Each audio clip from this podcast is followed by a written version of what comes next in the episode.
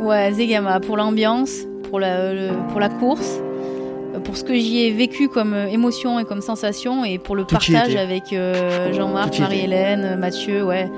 Tout était réuni, c'était vraiment le, le jour parfait, quoi, où t'as des bonnes cannes, où Mm. rien peut t'arriver, quoi. Tu, tu sais que t'es fort, quoi. C'est- C'était ouais, c'était extraordinaire. Et après, bah, en fait, je me suis dit, bon, bah, je vais jusqu'au sommet, et puis après, j'abandonne. Et en fait, le truc qu'il y a, c'est que là-bas, quand t'abandonnes, comment tu fais pour rentrer Eh oui. Donc du coup, euh, bah, j'ai dit que j'avais abandonné, mais j'ai quand même fait la course. Salut à toutes les trailers et à tous les trailers, c'est Nico au micro et vous écoutez Let's Try, le podcast. Je vous souhaite la bienvenue dans un nouvel épisode du Let's Ride podcast consacré exclusivement à la pratique et à la communauté du trail running. Je suis excessivement ravi de vous retrouver pour un nouvel épisode du LTB. J'espère que tout le monde va bien et que tout le monde se porte bien. Aujourd'hui, c'est un épisode que j'ai enregistré en live, en direct du trail nocturne de Bouc dans les Bouches-du-Rhône. Et c'est un endroit qui me tient particulièrement à cœur puisque c'est l'endroit où j'ai grandi. Mais avant tout, je souhaite un peu vous situer le contexte dans lequel j'ai effectué cette interview ce soir du 30 novembre 2019. Il s'avère tout d'abord que mon invité a été la marraine de cette édition, donc un trail qui s'effectue de nuit, euh, qui était aux alentours de 16 km avec 400 mètres de dénivelé positif. Et c'est à la sortie du podium que j'ai eu la chance de partager un moment agréable et convivial avec cet athlète de très haut niveau. Mais avant tout, pour que vous sachiez à qui vous avez affaire, je vais faire une petite présentation des résultats de mon invité. Après un début relativement tardif dans la discipline, elle écume la majorité des courses locales auxquelles elle participe. Et c'est en 2016-2017 que fut la période de bascule dans le très haut niveau puisqu'elle finit 3 de l'OCC et de Sierzenal et remporte le trail de la Mascareigne à La Réunion. Elle a notamment remporté la médaille d'argent en individuel et la médaille d'or par équipe au championnat du monde de trail 2017. En 2018, c'est une deuxième qualification en équipe de France et elle s'essaie à un format plus long lors des championnats du monde où elle termine vice-champion du monde par équipe et troisième française. En 2019, elle se lance dans le Golden Trail World Series, qui est considérée comme la compétition de trail moyenne distance la plus relevée actuellement. Et c'est avec une troisième place à Zegama Aizikori et une quatrième place à Pikes Peak Marathon ainsi qu'une huitième place au Marathon du Mont Blanc qu'elle termine 9 au classement général. Les présentations ayant été faites, je vous laisse profiter de cette interview tout en vérité et en fraîcheur, et je laisse place donc à ma conversation avec Amandine Ferrato. Ce soir, je suis avec euh, Amandine Ferrato. Amandine, bonsoir. Bonsoir. Alors, euh, tu descends à peine du podium d'un trail que nous avons fait ensemble. Donc, tu l'as fait euh, bien loin devant moi, mais on l'a fait ensemble. Ça s'appelle le, le Trail Nocturne de bouc Euh, tu es la marraine de cette édition 2019. C'est Je ça. voudrais que, si possible, que tu nous parles un peu de, du fait qui t'a amené à être marraine de cette édition. Bon, en fait, c'est tout simple. Hein. euh, ça fait deux ans que j'avais envie de participer à ce trail, que j'étais sollicitée pour y participer. Et puis, c'est vrai que ça tombe dans une période où c'est euh, souvent en fait bah, la, la trêve, en fait, euh, la coupure. Hein. Et euh, du coup, bah, j'ai jamais participé. Cette année, je suis allée, je me lance. Et donc euh, j'ai accepté l'invitation euh, d'Antoine et, euh, et surtout ce qui me tenait à cœur c'était de participer à la course euh, à la fois en tant que marraine euh, pour euh, bah, donner un exemple aussi pour motiver bah, les, les femmes quel que soit leur niveau en fait à, à venir courir quel que soit le trail d'ailleurs Mhm. Et, euh, et puis il y a aussi l'autre cause euh, qui est euh, courir pour le Téléthon donc euh, D'accord. c'est deux, deux causes qui ouais qui me tenaient à Qui cœur tient à cœur. Donc, tu parlais d'Antoine. euh, tu peux préciser? Antoine, c'est le, Antoine, le directeur de euh, c'est course? Antoine euh, Giroux qui, qui du coup est directeur de course, ouais, euh, D'accord. et donc qui, qui, qui œuvre euh, pour euh, maintenir cette épreuve depuis 5 ans. D'accord. Et euh, d'après ce que j'ai entendu, donc c'est euh, c'est une, euh, une épreuve qui est née sur le principe de la participation au Téléthon, c'est ça? Oui, c'est ça. D'accord. Initialement, c'est- c'était la base. D'accord. C'était le, le point, le point euh, d'entrée, ouais. Donc juste euh, un petit point euh, euh, performance. Donc euh, Amandine a fini euh, quoi quatrième au scratch, Euh, je crois que c'est cinquième, non? Cinquième au scratch en, en 1h09 si je me trompe C'est pas. ça. Voilà, donc bien 13 ou 14 minutes devant moi. Donc je suis assez content de ma performance moi pour le coup, puisque je finis euh, 52e en 1h22. Ouais. Donc voilà, j'étais assez content. L'année dernière, apparemment, ça s'est gagné en 1 heure, euh, justement, 1 heure 9 1h09. Donc, euh, du coup, les, les gars, peut-être cette année, ont eu un peu chaud aux fesses, je sais pas. Ouais. Ils, pas, ont ils ont, tombé. ils ont senti le souffle. euh, Ils ont, senti, ils ont dû sentir ont le souffle dans la nuit, dans la nuit quoi, c'est clair. Euh, Est-ce que tu peux nous définir en quelques mots qui est Amandine Ferrato? Qui est Amandine Ferrato? Bah, Je dirais que c'est euh, bah du coup c'est moi déjà. Donc je vais parler à la première personne du coup. Euh, bah, je dirais qu'avant tout, je suis, je suis quelqu'un de, de, de, passionné en fait, et qui adore la vie, qui a, qui, qui aime partager, échanger, découvrir, apprendre. Donc du coup, ouais, je suis, je, j'aime expérimenter et, et, du coup, ouais, c'est, ouais, c'est déjà pas mal, je pense. Et euh, dans la vie, tu, tu peux nous parler un peu de ton activité professionnelle Qu'est-ce que tu Alors, fais euh, Oui, je suis pas. Euh, donc, je, suis, je fais partie des athlètes de haut niveau au trail, mais par contre, je suis pas professionnelle. J'ai une activité du coup à côté qui est un boulot d'assistante commerciale en fait dans une société qui fait des prestations par hélicoptère, donc qui s'appelle Artelis. Et, euh, et, en fait, elle se situe à Avignon et moi j'habite sur Montélimar, donc ça me fait quand même une heure et demie de trajet par jour. C'est euh, c'est pas anodin. D'accord. D'accord.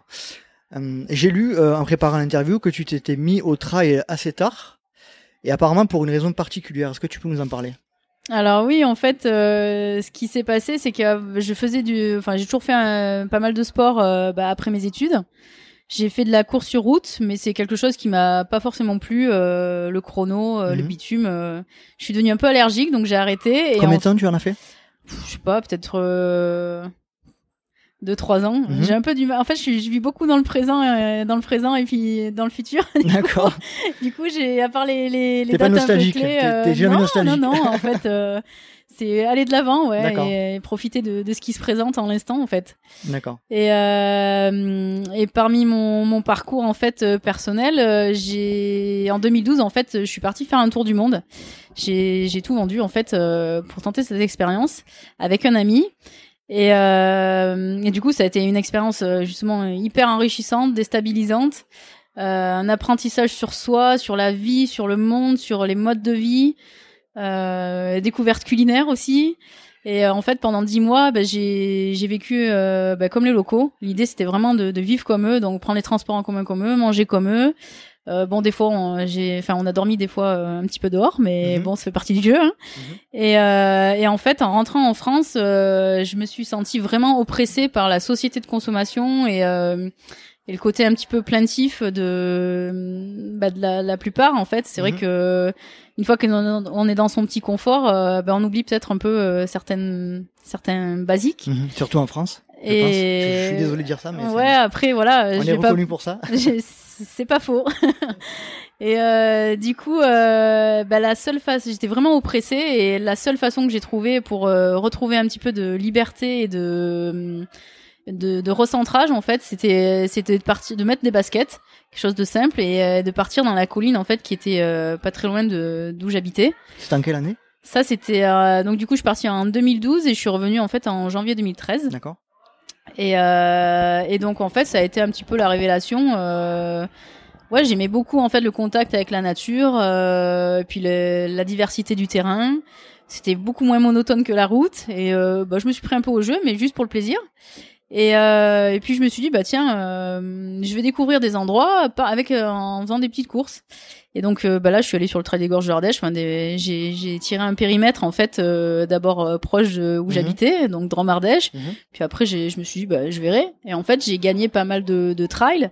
Et ce qui a fait qu'il y a un équipementier, euh, New Balance, qui m'a repéré en fait. Et donc là, j'ai découvert qu'il y avait plein de trails avec euh, des compétitions, avec euh, ouais toute une structure qui était mise en place. Et, et c'est quelque chose en fait naïvement, j'avais pas connaissance en fait. Et c'est ce qui fait qu'après, bah, c'est vrai que par contre, ça a été un peu vite et je me suis retrouvée un peu dans le système trail, euh, pas malgré moi, hein, puisqu'on a toujours le choix, mais mhm mais ça a, été, euh, un, peu un emballement ouais mm. et puis c'est vrai que j'ai trouvé ça génial parce que euh, j'avais un peu l'impression d'avoir une deuxième famille euh, c'est ouais mm. il y avait cette émulation cette équipe qui faisait que ouais ça me plaisait ouais et cet aspect d'avoir découvert cette entre guillemets famille du trail ça t'a pas remis dans l'oppression que tu que tu ressentais à la, à la au retour de ton tour du monde? Non, c'était vraiment différent en fait. Du coup, euh, on faisait des, euh... ouais, il y a, y a, tout ce qui est euh, entraînement ensemble. Euh. Non, c'est vraiment deux choses différentes. Je l'ai pas du tout perçu comme ça. Au contraire, euh, mhm. je l'ai plutôt perçu comme un, une façon de, de, découvrir en fait, bah, de découvrir l'activité déjà, parce que bah, moi je le faisais comme ça. Je savais même pas que ça existait vraiment. Mhm. Enfin, je savais même pas que je faisais du trail en fait. Et, euh, et ça m'a permis ouais de, de découvrir d'autres endroits et d'être euh, accompagné dans la pratique en fait. D'accord. Donc c'était chouette ouais. Tes premiers pas dans le trail running, euh, que ce soit, enfin, en termes euh, privés, c'est-à-dire sans course, tu l'as, tu l'as, tu l'as fait tout seul ou tu étais accompagné avec quelqu'un ou Non non en fait étais- c'est c'est euh, ça s'est fait instinctivement, Instinctivement. en fait hein, donc euh, T'avais envie de retrouver du calme et de la, de la nature et ouais tu du euh, contact avec quelque mhm. chose de simple en fait Mhm. et de et de vrai en fait.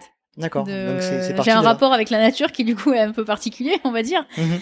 mais j'espère comme tous les, les, les autres trailers parce que euh, c'est vrai que enfin c'est pas le sujet mais euh, quand je vois des déchets euh, au sol euh, voilà on, on est super content de courir dans des endroits Mhm. magnifiques dans la nature et bon l'idée c'est déjà quand même de la respecter avant tout quoi avant de faire des chronos ou Mhm. donc euh, Ouais. c'est un autre sujet mais J'aimerais revenir, c'est une question qui n'était pas prévue. Euh, Qu'est-ce qui t'a marqué le plus dans ton tour du monde? Si tu, veux, devais re- si tu devais retenir qu'un seul élément à, rete- à retenir. la gentillesse des, des gens qui ont beaucoup moins que, que nous Mhm. Euh, une petite anecdote, hein, euh, Guatemala. Donc euh, on faisait du stop, bon chose qu'il faut pas normalement faire en Amérique centrale, Mhm. donc je le recommande pas, mais en- je l'ai quand même fait, donc euh, chercher l'erreur. Euh, au Guatemala, en fait, un matin, on, parce qu'en fait, on revenait vraiment à des basiques. Hein, c'est euh, euh, bah, où on va, comment on fait pour y aller, euh, qu'est-ce qu'on mange. Euh, euh, ouais, c'est c'est vraiment, on, on sort pas de la maison ou de l'appartement en disant, bah je bon, j'ai ma voiture, je vais là, je vais là, je vais là. Non, là, là, c'est vraiment, au basique, quoi. Mhm. Et euh, donc du coup, ben, on se met sur le bord de la route pour faire du stop. On avait pour idée d'aller, euh, je sais plus à quelle euh, quelle ville. Donc on va dire, euh, elle s'appelle B. Et en fait, euh, au final, euh, il y a des, il y a un couple qui nous a pris en stop. Et on s'est retrouvé en fait, elle est complètement à l'opposé de là où on avait prévu.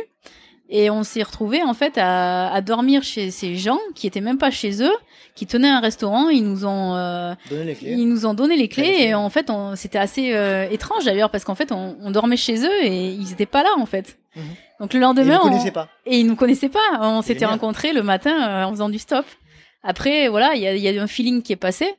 Euh, et du coup, cette, cette confiance qui nous était accordée, euh, c'était vraiment quelque chose de, ouais, de, génial. Et c'est vrai que du coup, on est resté deux jours avec eux à leur faire partager nos, nos façons de fonctionner. Euh, on a même, euh, on leur a même fait une cu- la cuisine à la française. Bon, c'était Mhm. un peu compliqué parce qu'on n'avait pas forcément les, Les aliments ingrédients, les, les ingrédients, ouais, qu'on ouais. peut trouver ici. Bon, on s'en est pas trop mal sorti. Ouais.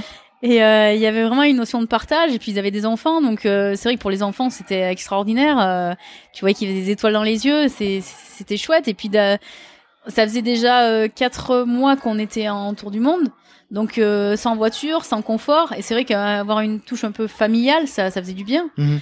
Et, euh, et quand on est parti, en fait, parce qu'il fallait quand même bien avancer, euh, c'est vrai que moi j'ai vu quand même des, des larmes aux yeux. ouais. quoi. J'ai essayé de les retrouver une fois en France et, euh, et en fait ça a pas marché, ça a pas pris quoi. D'accord. Donc Mais un vrai ouais. chamboulement ce voyage, quoi. c'est un vrai chamboulement vraiment, de, de euh, perspective euh, de vie et de. Oui, tu vois les choses différemment. t'as- Tu, c'est bête à dire, hein, mais tu t'éloignes de ton confort et en fait tu reviens au- à l'essentiel en fait. À l'essentiel. Et, euh, et par exemple, une autre anecdote. euh, là, ça faisait, euh, je crois, deux mois en fait qu'on était euh, qu'on était en tour du monde, donc tout le temps à pied. Euh, on se confondait bien dans, dans la masse. Mhm. Et, euh, et en fait, euh, on rencontre un couple de Français qui avait une voiture. Et euh, là, on se dit, waouh, la bagnole et tout ça, euh, ah, ça, ça serait trop bien et tout ça. Et, euh, et en fait, ils nous proposent euh, bah, de venir avec eux. Donc en fait, on est véhiculé tout ça et on avait perdu, on trouvait pas notre chemin. Et là, en fait, euh, on a demandé de l'aide euh, aux, enfin, aux locaux. Mhm. Et on sentait vraiment qu'il y avait une barrière en fait du fait de la voiture, de la vitre. C'était, on n'était plus dans, en fait ce qu'on recherchait. Et, euh, et finalement, en fait, on avait très envie d'avoir la voiture, mais au final, on y est resté une demi-journée ou une journée max, et on est retourné en fait à pied euh, avec nos sacs, ouais, avec nos sacs sur le dos, parce qu'on s'est vraiment aperçu que en étant en mode routard, les, les locaux, ils étaient plus plus aptes à, nous accueillir en fait. Et nous, c'est vraiment ce qu'on, intégrés. ouais, c'est vraiment ce qu'on recherchait en Mhm. fait. Et c'est vrai que le fait de la, la voiture, ça faisait vraiment une barrière Mhm. euh, bah, déjà euh, niveau social, Touristique. euh, Quoi, touristique, ouais, tout simplement quoi. Mhm. Donc euh, donc ouais, on... l'envie nous a vite passé en fait. D'accord. Après voilà, nous on recherchait vraiment euh, à, à être euh, notre tour du monde était vraiment axé sur euh, la découverte de pays et la découverte de population et, et de mode de vie. Donc euh, Et vous avez été servi. Ouais, ouais, ouais. Clairement. Clairement, ouais. C'était Super, chouette. super expérience, hein, j'imagine. On va, on va changer un peu de sujet. Est-ce que tu peux nous parler, alors, changer un peu de sujet, oui et non, parce qu'on peut faire une, un- une liaison entre les deux. Euh, tu, es, tu reviens du Népal Je reviens du Népal, oui. euh, pour le Golden Trail World Series C'est ça. 2019. Euh, avant de parler de la compétition en elle-même, est-ce que tu peux me Alors, parler un peu du Népal et de, de, euh, euh, de l'expérience que tu as vécue dans ce pays? Alors le Népal déjà c'était un rêve hein. en début d'année euh, quand je me suis inscrite sur la Golden Trail World Series euh, le but c'était clairement d'aller euh, d'être dans le top 10 des meilleurs mondiaux euh, femmes pour pouvoir accéder à la finale donc euh, quand j'ai j'ai eu la hum, c'était quand même assez serré et je me rappelle j'étais à la Skyrun euh, en même temps qu'il y avait la dernière manche qui se déroulait en Écosse J'ai manche vu, que j'ai j'ai vu pas cette vidéo. J'ai vu cette Et, vidéo euh, où tu arrives à la Skyrun et ouais tu, ça me fait des tu frissons là exploses, tu exploses de joie parce que tu Ah t'es, ouais. tu alors pour ceux qui savent pas, je, je me permets de te couper. Euh, pour ceux qui savent pas, Amandine à la Skyrun, elle termine la course et elle se rend compte qu'elle est euh, qualifiable pour le pour le Népal ouais. et elle explose de joie là, sur la ligne d'arrivée ou un peu avant. Donc je vous, je vous conseille de de, de Ouais, y a cette vidéo vidéo sur ma page, ouais. ouais, c'était euh... bah, autant sur la, la Skyrun, c'est pareil, c'est une course que je voulais faire depuis euh, longtemps et qui tombait mal à chaque fois dans le calendrier. Et, euh, et là cette année, j'y suis quand même allée. Alors c'est clair que niveau sensation, ça avait rien à voir avec aujourd'hui. hein. J'étais vraiment euh, fatiguée Mhm. et j'ai, pour moi, j'ai pas fait une belle course. Même si voilà, j'étais quand même sur le hein, podium. ça, ouais, c'est ça, ouais. C'est à Asquin. Mhm. Et, euh, et c'est vrai que en parallèle, j'avais une amie euh, qui, qui suivait euh, au taquet en fait euh, les résultats de la dernière manche en Écosse pour passer l'info à mon copain qui était euh, sur le, qui me ravitaillait sur la. Skyrun. Et donc en fait, ouais, à, je sais plus deux, deux ou trois kilomètres, euh, voilà, le verdict était tombé. Et donc euh, Marie-Hélène avait passé l'info à Mathieu comme quoi, euh, ben voilà, c'était bon, bon, j'étais euh, qualifiée. T'étais Et ouais, j'ai euh, autant j'avais pas de jambes, autant là tout d'un coup euh, Ouais. j'avais une énergie de malade et j'étais ouais super heureuse parce que c'était vraiment euh, au-delà de l'aspect Népal, c'est vraiment l'aboutissement euh, de beaucoup d'investissements dans la saison, Mhm. euh, avec pas mal de contraintes puisqu'il y a le boulot à gérer à côté. Et, euh, et ouais, c'était vraiment un accomplissement, ouais. C'était et du coup ouais, le, après le Népal, euh, donc super pays, pays que je j'ai pas pu faire justement en tour du monde Mhm. pour des raisons en fait euh, principalement climatologiques. Mhm. Et, euh, et ouais, c'était vraiment un rêve d'y aller. Et euh, pour le coup, en fait, l'organisation avec le GTWS a été euh, vraiment euh, aux petits oignons. Mhm. Euh, donc ça a permis aussi de rencontrer bah, les autres athlètes euh, élites, de se rendre compte aussi bah, que j'étais vieille, parce que bah, finalement, ouais, il, la moyenne d'âge elle est quand même plutôt proche des 25-30 ans que des 40. Hein. Alors, c'est pas, c'est pas sympa de dire ça parce qu'on a le même âge à peu près et donc Ouais. euh, je me sens visé quand tu dis que, que t'es vieille. Ah, je te laisse Ouais. continuer. bah ouais, moi je me suis, ouais, j'ai pris un gros coup de vieux, ouais, euh, la suite de la finale. Et euh, et puis ouais, de voir comment fonctionnaient bah, les autres, comment ils s'organisaient. Alors c'est vrai que euh, la plupart n'ont pas de travail à côté, donc euh, on peut pas, on n'est pas trop sur le même pied d'égalité. Mhm. Mais c'est quand même sympa, ouais, de, ouais, d'échanger, de, ça faisait une, une famille d'élite, euh, voilà, euh, c'était très agréable. Après le pays en lui-même, euh, j'ai beaucoup aimé euh, le sourire des, des Népalais. Mhm. Je suis partie un peu plus, enfin, on avait euh, 10 jours qui étaient pris en charge par l'organisation. Ouais. Et euh, moi, j'ai, je suis partie en fait quatre jours avant pour euh, justement être plus au contact pays. Mhm. Et, euh, et ouais, j'ai adoré en fait. Ils, ils sont souriants, euh, ils sont vraiment là pour vous aider. euh. Ouais, c'est un super pays. T'as euh, retrouvé un peu la sensation que t'avais ouais. vécue pendant ton les quatre premiers jours, euh, ouais, Mhm. j'étais vraiment euh, replongée dans dans des odeurs, dans des Mhm. euh, dans des situations euh, comme dans le Tour du Monde. Et c'est vrai que c'était des super bons souvenirs en fait. Mhm. Et après, bon, avec la prise en charge euh, organisation, forcément, il faut se caler sur un sur un rythme qui doit correspondre à tout le monde. Donc, euh, on Mhm. était moins en mode retard après, donc ça, c'était différent. Mais les quatre premiers jours, ouais, c'était vraiment, euh, ouais, c'était vraiment génial. D'accord. Donc euh, pour revenir sur cette dernière étape au, au Népal, juste avant de revenir sur la, la, la dernière étape du donc qui est la finale du Golden Trail World Series, je euh, est-ce que tu peux nous rappeler un peu le fonctionnement de de ce de ce championnat de cette série? ouais. Bah, en fait, il y a, il y a six, euh, non, il y a cinq manches. Je sais plus. Je crois que c'est 6. 5 ou 6. Ouais. il faut participer. ouais, Il y a 6 manches, pardon. Et, euh, il faut. Euh, Il faut en, il faut en boucler 3, faut au moins en faire. Faut au moins participer à trois manches. c'est ça. Et en fait, à l'issue des trois des des six manches, il y a un classement qui se fait en fait par euh, nombre de points qui Mhm. correspond à ta place. Et du coup, après, tu as un classement. euh, voilà, au fur et à mesure, il bouge des au fur et à mesure des manches. Et donc, en fait, il faut entrer dans le top 10 pour pouvoir accéder à la finale. Donc cette dernière épreuve au Népal, tu comment ça se passe? Sportivement C'était très épique. Alors épique. déjà, euh, pour euh, accéder au départ de la course, euh, ben on, a fait à peu près ouais une heure ou une heure et demie, je sais plus, de 4K sur des pistes mais défoncées quoi. Mhm. Donc déjà ça, ça fait partie du jeu, ça te Ouais. met bien dans l'ambiance. C'est clair. Après, on est arrivé sur une petite aire de départ, mais très sympathique. Euh, donc ouais, c'était c'était chouette ça aussi. Et euh, dès, le, dès le début du, du trail, en fait, tu, bah, il faut bien que tu calcules ton coup parce que en fait, 20 mètres après la ligne de départ, bah, déjà tu traverses une rivière. Et Ah, ça met dans euh, l'ambiance Ça met ouais direct dans le dans le bain. c'est le cas de le dire. Et, euh, et en fait, voilà, sur le règlement, euh, bah, voilà, le départ était approximativement à 8 heures en fait. Donc euh. Ouais. Après, ça se comprend puisque forcément, et comme il y avait le, le cet aspect euh, logistique en Mhm. fait de 4x4, bah, il faut attendre que les concurrents arrivent forcément pour qu'il pour que le, le- la course ait bien lieu quoi. Mhm. Après, en lui-même, euh, en elle-même, la course, euh, bah en fait, moi, ce jour-là, j'étais euh, très fatiguée. Euh, j'avais des petits problèmes féminins, hein. ça c'est quelque Mhm. chose que les, les gars ont l'avantage de pas avoir et franchement vous avez de la chance. Donc j'avais ça, il y avait euh, j'avais chopé une bonne crève aussi parce que Mhm. deux jours avant on a fait un trek. On a dormi euh, en altitude euh, en, en, en refuge, donc euh, c'était super une super expérience aussi, mais quand même Ouais, peu recommandable à faire euh, bah, deux jours avant quoi parce que euh, je sais plus je crois qu'on a fait 2005 de D+ quoi Ah oui. donc euh, mais voilà l'idée c'était de partager aussi c'était chouette Mhm. et euh, donc ouais très fatigué le rhume donc difficulté à respirer et la course elle se situait elle s'est elle s'est faite entre une altitude de à 1200 on est parti je crois pour monter à 3008 ou Ouais, j'allais dire 3009 presque 4000 hein, à un moment donné. donc hein. Mhm. niveau niveau respiration, ouais, Oxygénation. Bon, je savais que ça va être compliqué, mais alors en plus avec le, avec euh, la crève, euh, le gros Ah ouais. rhume, euh, ça va être encore plus T'avais compliqué. rien pour toi quoi. Ce jour-là, ouais, non, franchement, j'ai pas eu de chance. mais bon, euh, voilà, j'avais tellement à cœur de prendre le départ de la course que je me suis dit, bah, je fais, puis je verrai bien. Et donc, en fait, dès le départ, je me suis mis dans un groupe et je me suis dit, bah voilà, euh, pour une fois, tu réfléchis pas et tu, tu, Tu y vas. tu y vas et tu te mets dans un groupe, ça va te permettre euh, bah, de prendre un bon départ et puis, puis d'y aller, quoi. Et manque de peau, en fait, le groupe, euh, bah, c'est perdu. ah oui d'accord. Aujourd'hui, j'en rigole. Sur le moment, je j'étais pas énervée non plus, hein, mais euh, mais c'est vrai que j'ai rapidement compris entre mon état de santé, Ouais. ma forme et euh, cette euh, cette erreur de parcours Ça allait pas le faire. que que ben mon rêve de de finale en fait, euh, bon ben il va falloir il fallait revoir les ambitions quoi. hein. Mhm.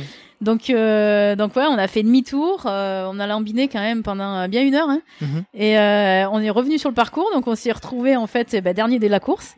Et, euh, et donc on- là c'était assez sympa finalement parce que les derniers eux ils étaient contents de nous voir quoi donc ils filmaient ils étaient au taquet ils étaient impressionnés et c'est vrai que c'est quelque chose que j'ai pas l'habitude de voir donc c'était aussi une nouvelle expérience et, euh, et après ouais au niveau euh, au niveau euh, par contre tracé euh, ouais c'était franchement j'ai jamais fait un trail aussi dur Ah ouais. c'était du trek quoi. Ça m'a fait penser un peu euh, à de la diagonale des fous. J'ai fait la Mascarene en Mhm. 2017, donc j'ai fait une partie du, du parcours de la Mhm. diag.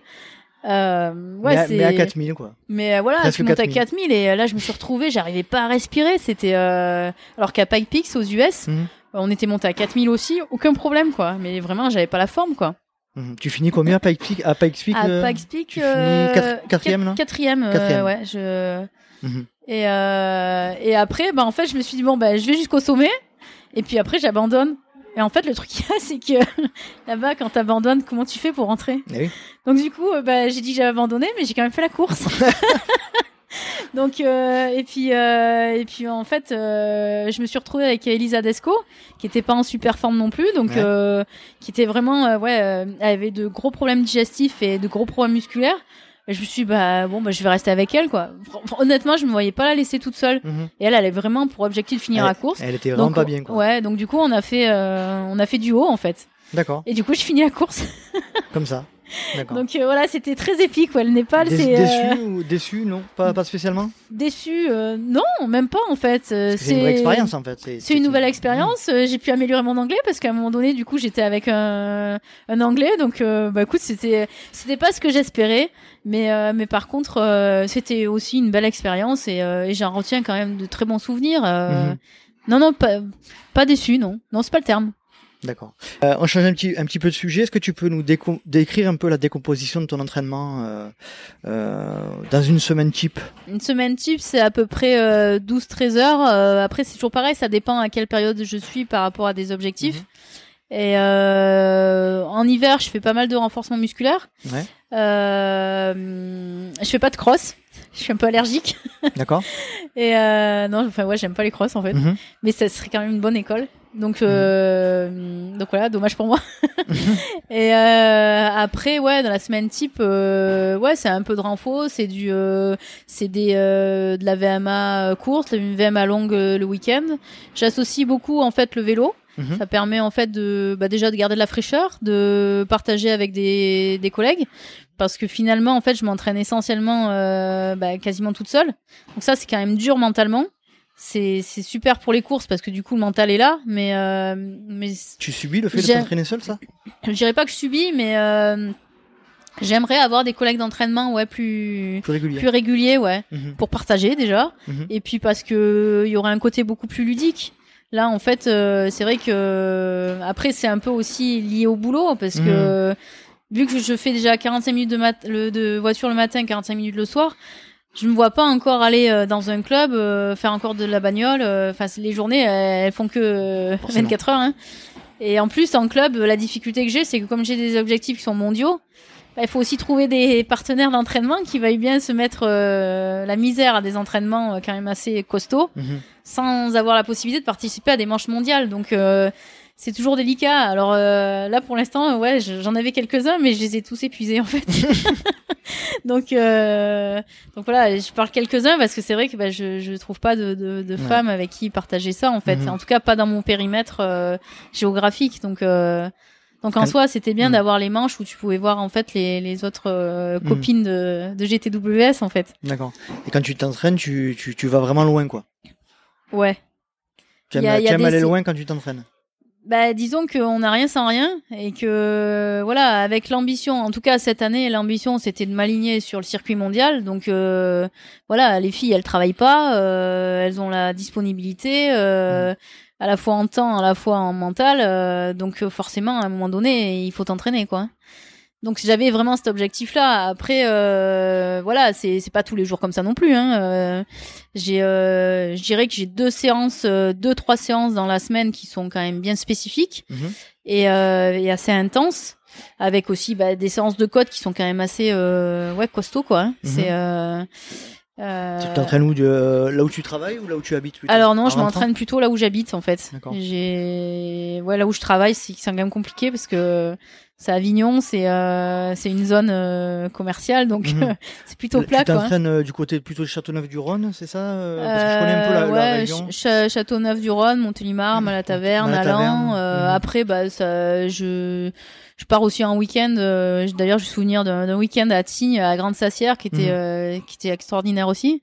Et justement là, c'est pareil. J'ai fait la Grande Sassière, 12 kilomètres avec je sais plus combien c'est le D+, mais c'est un truc de fou, quoi. Et euh, donc je l'ai fait euh, trois fois, mais c'était facile finalement parce mhm. que j'étais pas toute seule. Ah donc euh, donc ouais, c'est c'est dur pour moi de m'entraîner toute seule, ouais. C'est euh, c'est je dirais que c'est la plus grosse difficulté que j'ai là aujourd'hui en fait pour garder la motivation, éviter une certaine lassitude. Parce que ben voilà, tu te fais déjà ta journée de boulot, t'es debout depuis 6h30, t'arrives à 18h30 à la maison, et là, ben il faut remettre une cartouche pour te mettre une heure, une heure et demie de séance assez intense. Et bah là maintenant en plus c'est dans le noir euh, enfin dans le noir à la frontale quoi. Donc il faut quand même une grosse euh, dose de motivation ouais j'aimerais bien être plus accompagné ouais tu es la seule euh, à ton avis sur les 10 on va dire on va parler des 10 finalistes du GTWS à, à travailler en dehors alors il y a Sylvia Rampazzo qui bah, qui d'ailleurs a à peu près le même âge que moi qui travaille aussi à côté et qui d'ailleurs a fait une superbe saison mhm.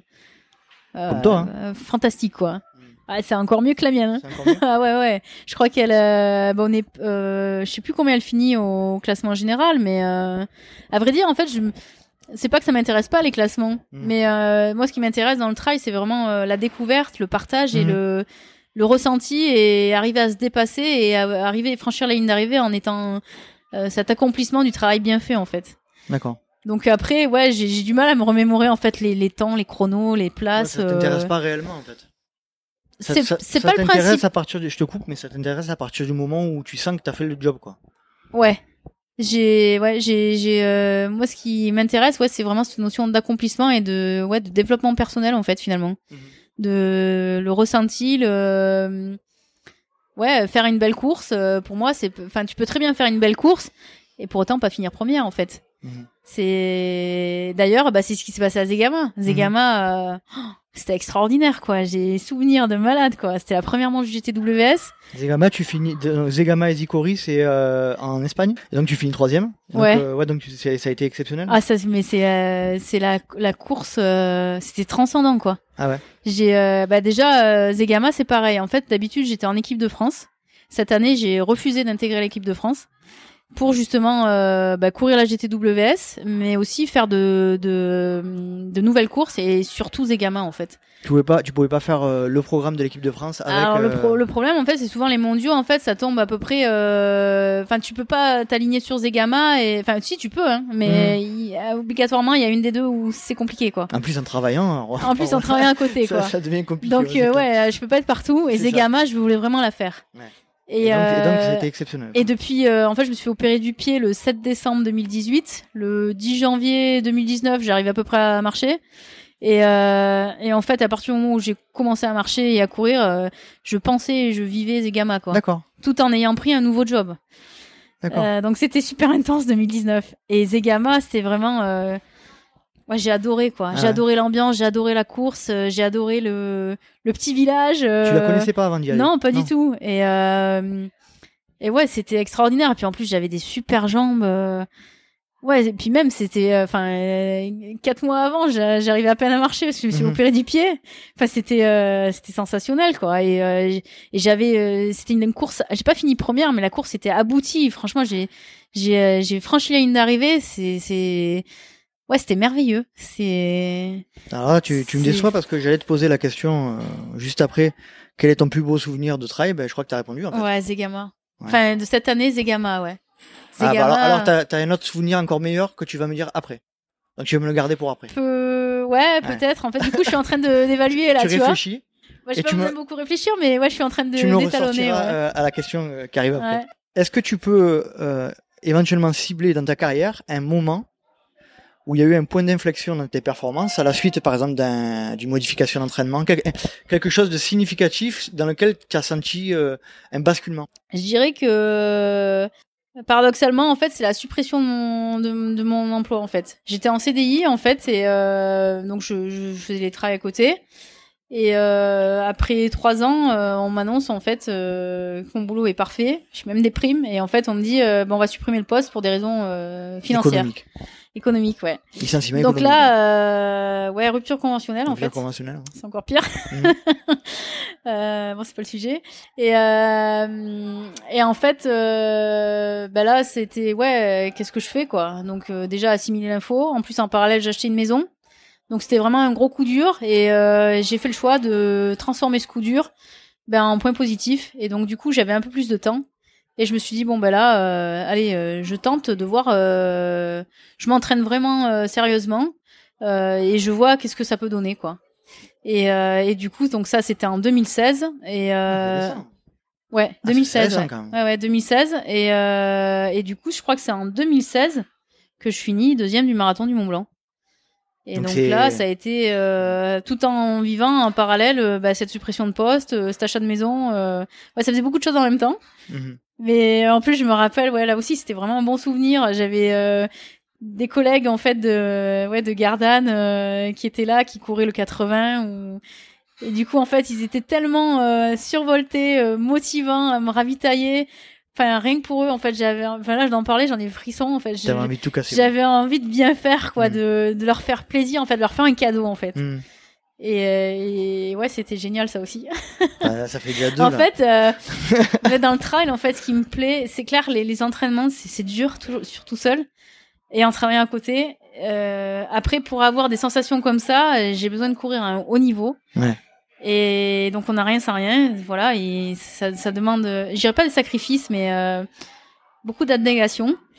Et, et par contre, les émotions, voilà, que je peux ressentir sur certaines courses, ouais, ça, ça vaut toutes les, les heures d'entraînement. Euh, Ça vaut la peine, Voilà, c'est finalement c'est des, ouais, c'est des minutes de plénitude en fait euh, contre des heures d'entraînement, mais pour l'instant c'est quelque chose qui me nourrit, ouais, qui me, qui me satisfait. Et puis cette année, euh, voilà, j'ai, euh, j'ai aussi une amie euh, qui m'a suivi euh, sur toutes les manches, un ami aussi euh, de mon village d'enfance et euh, et de voir en fait la fierté qu'ils ont dans, le- dans leurs yeux et, euh, et comment ils s'investissent pour me ravitailler et, et l'accompagnement en fait euh, rien que ça en fait c'est euh, moi ça me Mm. trans enfin ça me fait du bien je leur fais du bien je sais que ça leur apporte des choses Mhm. et ça c'est déjà un super une super récompense en fait Là, ce serait pas le, le truc, le, le- ce serait pas la chose la plus primordiale pour toi en fait dans ce sport, c'est de vivre des émotions avec les, les de gens vivre qui des émotions et surtout Mm. de les partager en les fait partager parce que si tu es tout et seul, à d'offrir du d'offrir du Mm. bien-être et du bonheur en fait Mhm.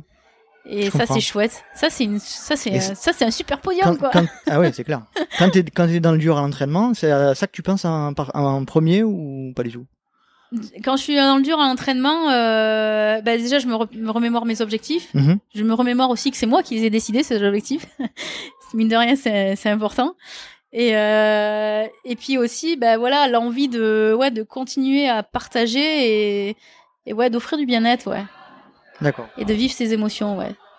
Bon, ça va sûre- ça va sûrement beaucoup surprendre, mais euh, mais ouais, moi c'est ce qui me motive, ouais. Mhm. On peut pas dire réellement que t'es quelqu'un qui va chercher euh, la performance pour la performance en fait. C'est pas ça ton non, ton je suis, leitmotiv. alors ça c'est euh, c'est un- c'est c'est un défaut que j'ai euh, par rapport à, pour évoluer dans ce niveau-là, c'est que voilà j'ai j'ai l'esprit de compétition, mais euh, mais par contre je suis je suis trop sympa quoi.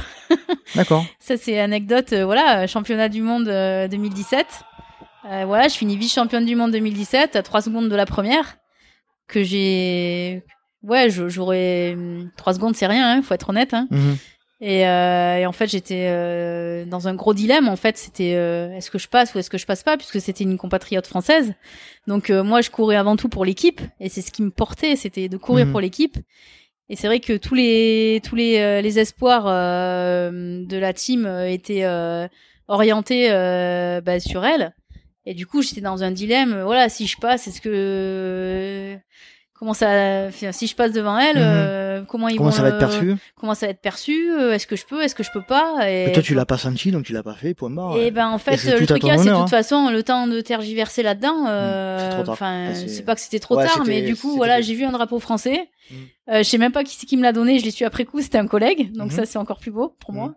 Et, euh, et voilà, je suis arrivée euh, trois secondes derrière. J'étais très heureuse pour elle.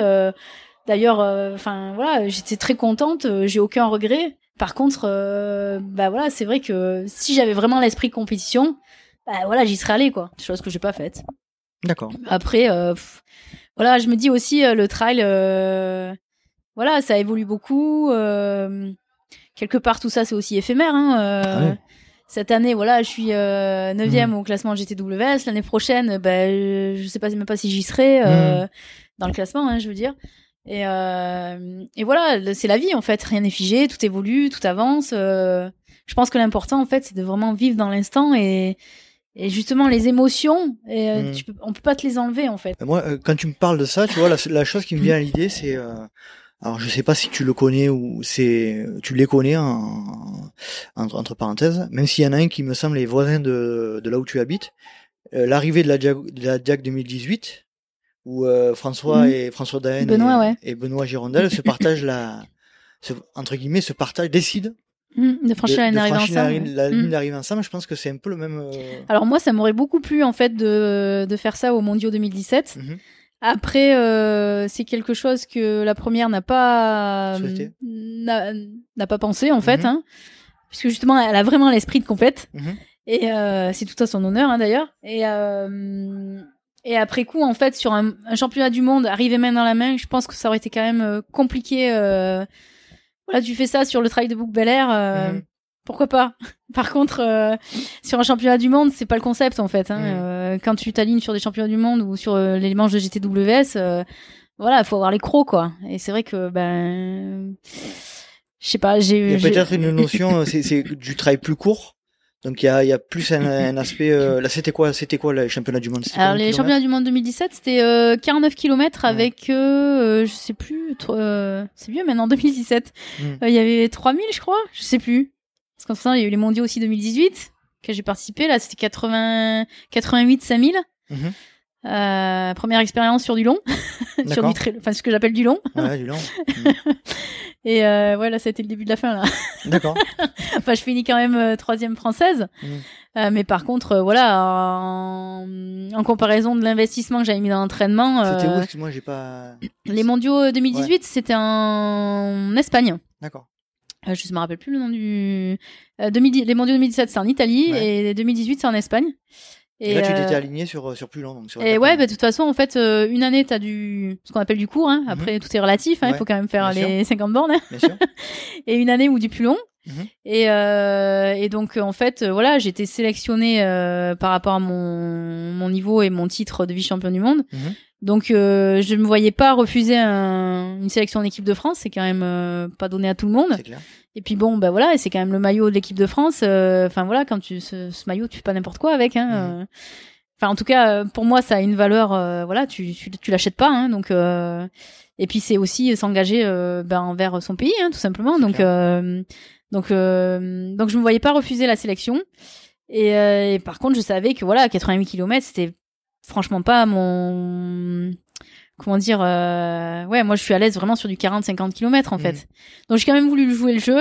Et c'est vrai que les entraînements étaient quand même super durs notamment toute seule donc beaucoup plus longs et, euh, et, et ouais là euh, ouais ça a été compliqué. Et puis bon euh, il y a eu quand même des des complications enfin ça a été compliqué en termes de distance mais aussi en termes d'intégration euh, équipe de France puisque je me suis retrouvée en fait avec euh, bah, la, la première de 2017 et c'est vrai que en 2017 euh, bah, même si été vice-championne du monde euh, ça a quand même développé ma carrière de tra en trail Mhm. et chose qui n'a pas été forcément vraie pour euh, pour Adeline Roche donc donc du coup ça a créé un peu des tensions et et c'est une des raisons qui ont fait que j'ai pas voulu aussi euh, réitérer l'expérience cette année euh, pour euh, pour euh, pas être confrontée à fait à cette situation puisque bah moi je suis vachement dans l'affectif donc euh, Mhm. donc du coup le fait d'être euh, Ouais, tu as préféré euh, te retirer, quoi. ouais enfin et puis vivre d'autres choses aussi Mhm. hein euh, parce que du coup comme je te disais tout à l'heure euh, voilà quand tu rentres en équipe de France t'as aussi euh, enfin en tout cas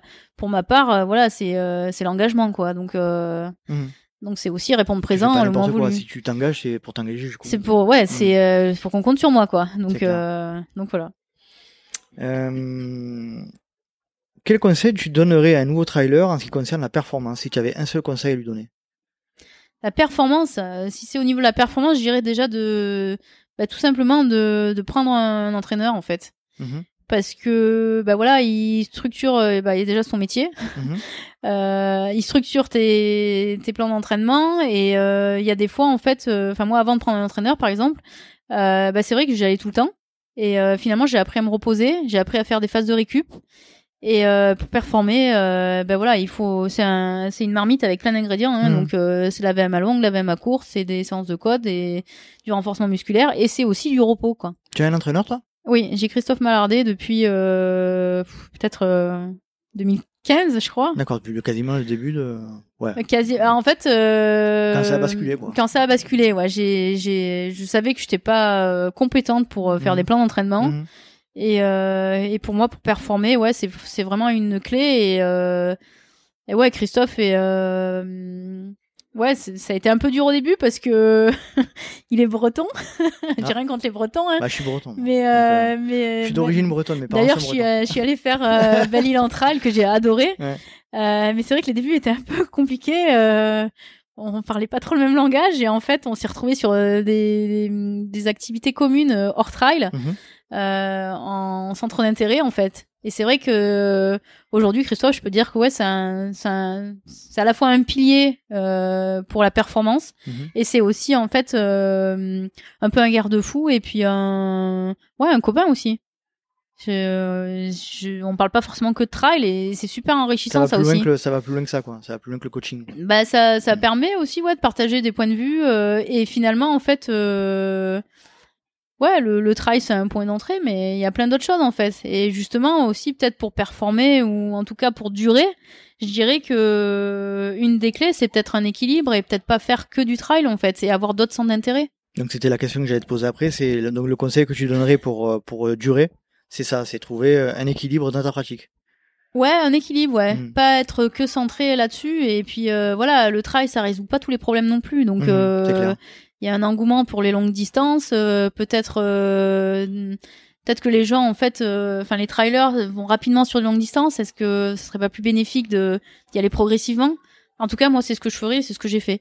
C'est ce que c'est un, Je pense que c'est important pour durer, ouais. Mm. c'est un conseil que je, que je donne ou que, qu'on entend beaucoup dans le, dans le podcast. C'est, euh, effectivement, c'est quelque chose qui ressort beaucoup. La progressivité, c'est, c'est quelque chose qui est un peu délaissé aujourd'hui. Ben, ça correspond justement un peu euh, à la société. Voilà, il Ouais, faut tout faut tout de tout tout de suite suite. euh, et et puis un moins d'efforts possible quoi. Mm. Donc euh, ça marche sur un temps. Mm. Par contre, euh, gare aux blessures quoi. c'est ça. Après, ça c'est toujours pareil. Ça dépend. euh, ça choix. dépend qu'est-ce qu'on veut. C'est un choix. Est-ce qu'on veut durer dans le trail ou est-ce qu'on veut faire ça. des belles performances et des grosses performances euh, en deux ou trois ans? Après, Voilà. c'est, moi, choix. en tout cas, moi, c'est mon point de vue. Et c'est vrai Mm. que voilà, 2015, 2016, 2017, ça a commencé à se révéler. Et c'est vrai que le, je dirais que ma plus belle saison, quand même, c'est celle cette année, quoi. Donc euh, voilà, ça s'est pas fait comme ça. Il y a une progressivité. Euh... Faut que le corps il assimile. Hein. C'est Bien une sûr. merveilleuse machine, mais il faut, il faut savoir en Eh prendre oui. soin aussi. Alors moi, euh, pour parler un peu personnellement, j'ai quand j'ai commencé le trail en 2012, j'ai dans ma tête, j'ai- pendant un ou deux ans, j'avais, il était hors de question que je, je pense à l'ultra parce que pour moi c'était quelque chose d'inconcevable. Et puis petit à petit, mon cerveau commençait à se dire mais j'ai voilà, j'ai fait 50, j'ai fait 70.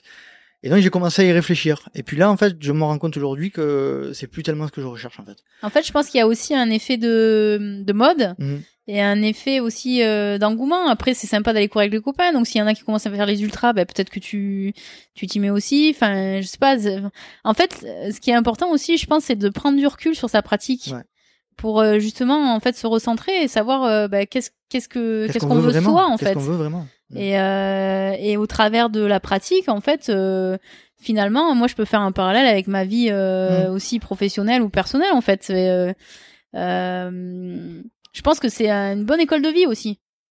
En tout cas, le haut niveau est une bonne école de vie, d'humilité, d'abnégation, de, de ouais, de persévérance, euh, et puis bah, aussi de, de prise de recul et puis d'acceptation, hein, tout simplement. Hein. C'est quelque chose qu'on ne dit pas assez, je pense, mais le, le sport de haut niveau, c'est déjà compliqué, très compliqué parce que c'est euh, c'est un dévouement de, de tous les jours. C'est ça. Mais le sport de haut niveau dans le dans le trail long ou dans l'ultra trail, c'est là tu cumules les, les difficultés en fait. Hein, si Et en plus, un travail à côté. Et en plus, on ouais, mais, mais si tu J'ai- cherches J'aime bien quand c'est compliqué. si tu cherches les ennuis aussi. Après le boulot, ouais, comme j'ai dit, c'était c'était pas prévu dans le circuit. hmm. Après, j'ai j'ai quand même de la chance parce que faut quand même, enfin, une petite annotation. euh, j'ai pu aller euh, à la Manche euh, aux US grâce à mon entreprise, Grâce à entreprise. grâce à Artelis.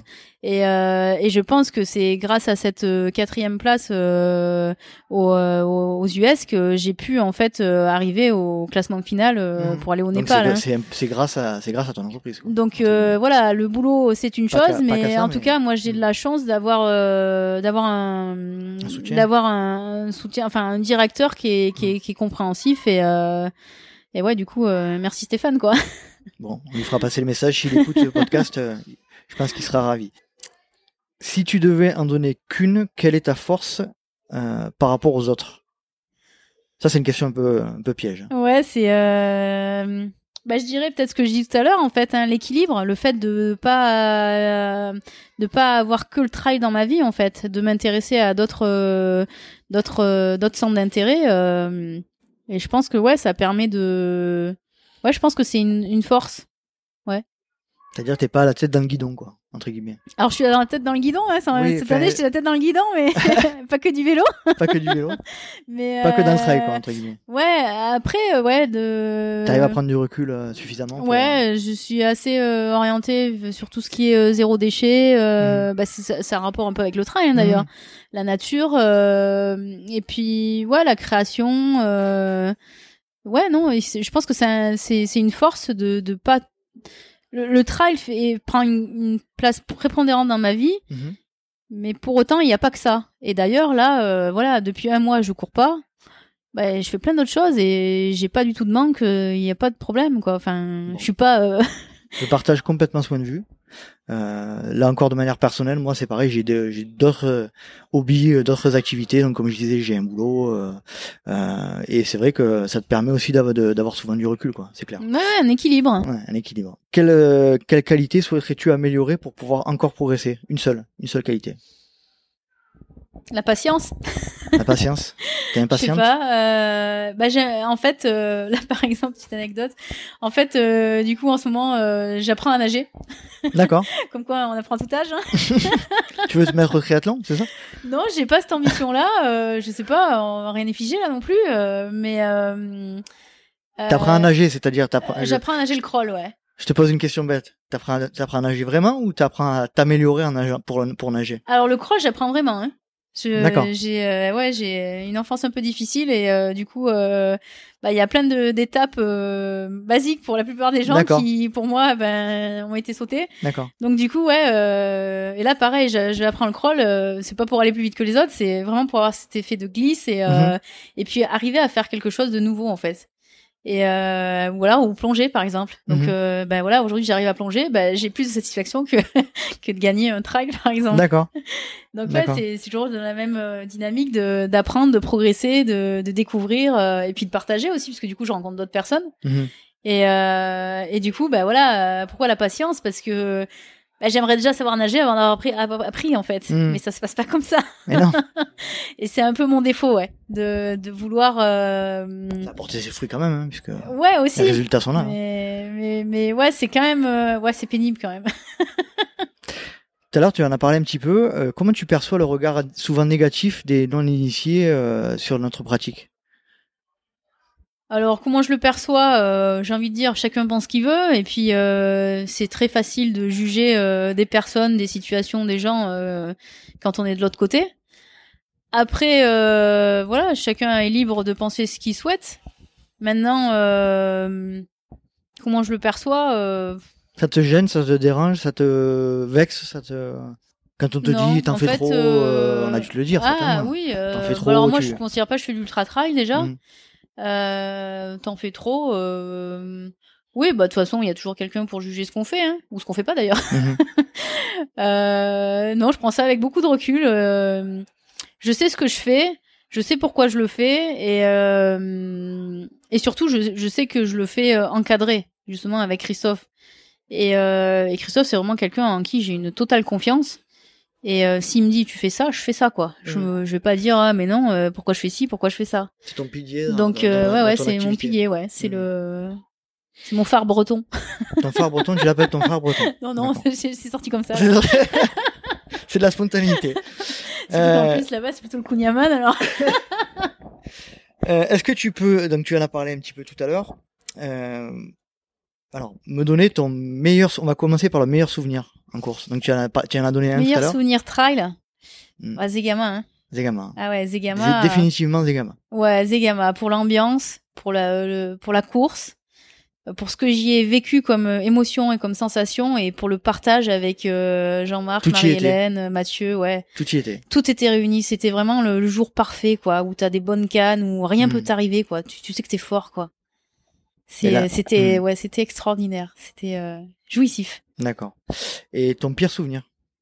Mon pire souvenir. Alors le truc qu'il y a, c'est que j'ai une mémoire assez sélective et tout ce qui me déplaît et qui me, qui a été dur, j'ai tendance à l'effacer. Euh, bah pire souvenir. Euh...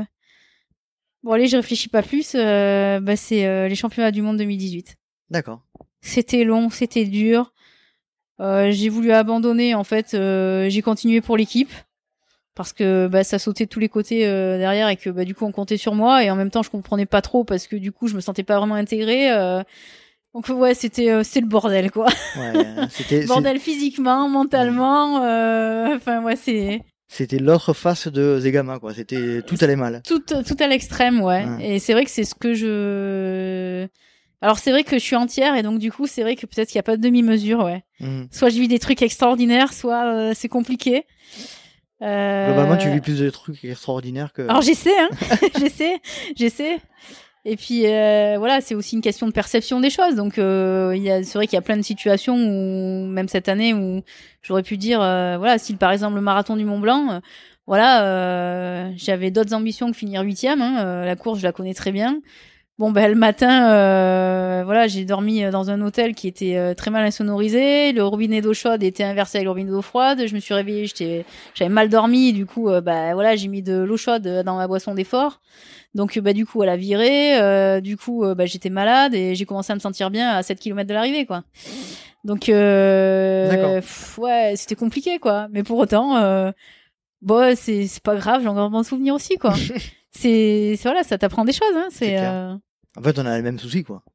ah bah que oui, ce hein, soit élite, façon. élite ou amateur, on a Ah le bah même de toute façon, euh, on part tous avec les baskets, avec le ouais. C'est- ça qui est, c'est ça qui est chouette. Après, la différence, c'est peut-être la façon de, de gérer les imprévus, Mhm. d'organiser sa course, euh, organiser Mhm. sa stratégie L'expérience. et l'expérience aussi, ouais. Mhm.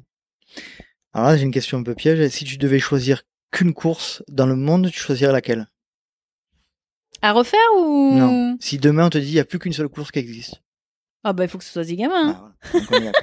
Je sais même pas Par pourquoi, contre, je, sais même pas pourquoi je te la repose la question. Pour la précision, je ne referai pas Zegama parce que justement, en fait, j'ai tellement eu des souvenirs, euh, enfin, j'ai tellement eu des émotions euh, sympathiques que bah, je veux pas gâcher ça. C'est quelque chose justement qui s'est passé avec le marathon du Mont Blanc. J'ai refait le marathon du Mont Blanc, je l'ai fait, euh, je, je sais même plus à combien j'en suis, Mhm. peut-être 4 ou 5. Et finalement, en fait, ça a perdu de la saveur. Et je veux, je garder en fait Zegama dans son écrin, en fait. Ou comme les- les- l'équipe de France, Mhm. finalement j'ai un peu de regret à être allé une deuxième à être allé dans une deuxième sélection parce que j'étais vraiment dans mon enchanté avec l'équipe qui était la team euh, le D ouais l'équipe de France qui était comme Mhm. une famille et euh, et j'étais dans comme une gamine en fait qui découvrait en Mhm. fait pour moi c'était euh, c'était euh, enfin jamais j'avais pensé à intégrer l'équipe de France encore moins deux années de suite Mhm. et, euh, et c'est vrai que finalement, euh, voilà, j'aurais peut-être dû rester sur euh, juste 2017 avec tous mes rêves de gosse et de et cette naïveté, naïveté, cette innocence que t'as euh, Mm. enfin, de, de, de la découverte quoi. Et donc je vais surtout pas gâcher ça en fait en, en refaisant Zegama, même si vraiment c'était génial. Il devait y en avoir qu'une, tu choisirais celle-là quand même. ouais. Euh, si tu devais me conseiller quelqu'un pour le pour participer au podcast, euh, qui serait-il? En rapport avec Quel- le trail, bien sûr. Quelqu'un euh, à ma place là? Ouais. Euh, Waouh. Euh, Comme ça, là, en réfléchissant rapidement. J'irais euh, qui est qui est coureur ou Peu organisateur importe. Qui a juste un rapport avec le avec l'activité. Organisateur, bénévole, On peut coureur. en donner deux? Tu peux. Moi, je dirais euh, Christophe Malardet. Mhm. Pour, coach? euh, ouais, mon coach. Pour euh, justement, en fait, son sa façon de voir l'activité, éveiller à notre point de vue. Et en plus, il est pas dans la, enfin, en tout cas, il est plus dans la performance. Donc, euh, je pense qu'il y a beaucoup d'enseignements à, à prendre euh, de ce grand breton. Et, euh, et après, j'irai aussi Greg Volé. Pourquoi Greg Volé Parce que alors euh, voilà, il- j'en avais parlé un petit peu sur ma page qui a suscité beaucoup de critiques. Mais je pense que c'est quelqu'un qui œuvre beaucoup pour faire évoluer le trail. Euh, voilà, on parle du circuit GTWS. Euh, franchement, il se démène. Il est fondamental. Et euh, c'est euh, c'est quand même pas facile. Euh, voilà, il est passionné et il est euh, hyper actif, je dirais même. Pour la petite histoire, je te coupe. Euh, Greg, ça a été le, euh, le tout premier qui a répondu à mes messages sur Insta. Le Mm. tout premier, il m'a répondu, il m'a dit euh, ouais, faut qu'on se voit, machin. Donc c'est le, le premier. Ah bon, après ça s'est pas fait Mhm. parce que Alors, il a un planning qui est très chargé, ouais. voilà, c'est là, c'est mais c'est Mais il faut autre- dire aussi, vu tout ce qu'il fait. euh, c'est d'un autre monde quoi. Mais je pense qu'il est il est fondamental euh, dans le ouais. d'aujourd'hui. Je pense que. Tu peux pense tu, que, ouais, tu peux le présenter, tu, tu tu peux dire un peu qui est Greg Greg Vollet pour ceux qui connaissent pas. euh, bah, Greg Vollet, c'est euh, donc il fait par, il est euh, team manager euh, Salomon International. Ouais. Euh, il est euh, aussi ben, un des piliers organisateurs euh, du Golden Tri World Series. Et j'ai appris à le connaître ouais, cette année. Et j'ai été agréablement surprise. Mhm. Et, et je pense que encore une fois, comme je le disais tout à l'heure, avant de juger, il faut déjà connaître et, et puis se rendre compte aussi de, de ce que font les gens en fait. Mhm. C'est facile de critiquer. Après voilà, je c'est un autre débat, mais euh, Greg Vollet pour le, le deuxième le- la deuxième personne que tu me conseillerais. ouais. D'accord. Quelle course souhaiterais-tu faire que tu n'as pas encore fait? Bah autant que possible, j'essaie de de, de vivre mes rêves et pas de les laisser. euh, donc Mhm. là, j'avais Zegama encore une Mhm. fois. Euh, bah là, je sais pas, euh, je fais Joker en Joker, fait. euh, allez. Ouais, Joker. Pas de problème. Euh, dernière question un peu euh, de cet aspect-là. Quand as-tu eu le plus peur en trail? Le plus peur en trail? T'as déjà eu peur en trail? Euh, Ou à ouais. entraînement ou euh, dans un contexte Ah, à l'entraînement? Ah bah Pas- ouais, à l'entraînement, oui, j'ai eu peur. en fait, j'avais une séance à faire euh, bah, dans le but d'aller au Népal. hein. Mhm. Donc du coup, forcément, euh, très assidu. euh, Christophe, il me dit, tu fais ça, bah, je fais ça. Sauf Mhm. qu'en fait, j'arrive, euh, c'est 18h30, il fait nuit, euh, il y a des gros orages. Et en fait, euh, bah, je, je pars quand même faire l'entraînement. Et en fait, euh, bah, j'ai couru euh, pendant une heure contre l'orage. En fait, j'avais trop peur de la foudre qui, qui tombait à 100 mètres. Ouais, je me suis vraiment fait peur, quoi. En plus, il y avait les sangliers aussi. Bon, les sangliers, j'en ai pas spécialement peur, mais ça faisait beaucoup de paramètres, en fait, avec euh, la pluie qui, c'était le déluge. Et là, ouais, je me suis vraiment fait peur, ouais. T'as flippé. Ouais, j'ai flippé là, ouais. Mhm. Et une autre fois aussi, j'ai flippé, mais c'est sur la Gap en cime, parce qu'en fait, on était euh, sur les crêtes. Et euh, bon, c'était c'était quand même assez euh, nuageux, le temps était pas top. Et en fait, j'étais toute seule et je je connaissais pas le parcours et je voyais plus de balises. Et donc là, erreur typique, hein, au lieu de faire demi-tour, je continuais. Donc chose qu'il faut pas faire, hein, encore une Mhm. fois. Et euh, ouais, je, je me suis dit, punaise, mais je suis où, quoi? Et où je vais? Et en fait, à un moment donné, je me suis arrêtée et j'étais perdue, en fait. Et euh, en fait, en réalité, avec la brume, on voyait pas et j'étais juste euh, 50 ou 100 Mhm. mètres au-dessus du chemin. Donc, j'étais pas trop éloignée. Mhm. Mais euh, du coup, tu commences à te faire des... Des films, Pas ouais. des films, Mhm. mais, euh... mais ouais, à t'inquiéter quand même, quoi. C'est clair. J'imagine. Euh, alors là, on va passer à une, une partie du podcast qui est euh, mondialement connue, internationalement connue. C'est les questions rapides. Euh, tu réponds, pas de commentaire, pas de, pas d'argumentaire, pas de commentaire. Tu réponds juste Donc, euh, rapidement. tac au tac, quoi. Plat favori après la course. Ça Ouais, ça démarre bien. en réalité, euh, ben non, mais pas de commentaire. Ben, il y en a pas. Il y en a- tu manges pas. Euh, si, mais Tu en fait, en, général, en général, en fait, j'ai pas vraiment faim. Donc, euh, j'irais plutôt, euh, en fait, euh, c'est con, mais je prends ma boisson d'effort. D'accord. Moi, je suis pas. Je alors là, je, ma boisson de récupération, pardon. pareil que toi, j'ai absolument pas faim quand je termine euh, une course. Ouais, non, non, Jamais, jamais. je, non, je, puis euh, je fais pas de régime, je, je suis pas dans un, ouais, non, je fais pas de régime ni rien, donc en fait, je me prive de rien, donc euh, voilà. euh, D'accord. non, il y a pas de, bon, pour le coup là, il y a beaucoup de commentaires. Donc tu as tu as répondu euh, indirectement à la question suivante, la boisson favorite après les, après la course. bah, RJ Sport. La euh, boisson des- ouais, la boisson de récup, ouais, D'accord. la régène, ouais. Gel, bar ou les deux? Euh, bar. Fait maison ou industriel? Euh, bah du coup, euh, industriel, malheureusement, j'ai, pas trop le temps de, euh, Courir en France ou à l'étranger? À l'étranger. Terre ou caillou Caillou. Racine ou verglas? Oh, racine, hein. Courir de nuit ou courir de jour?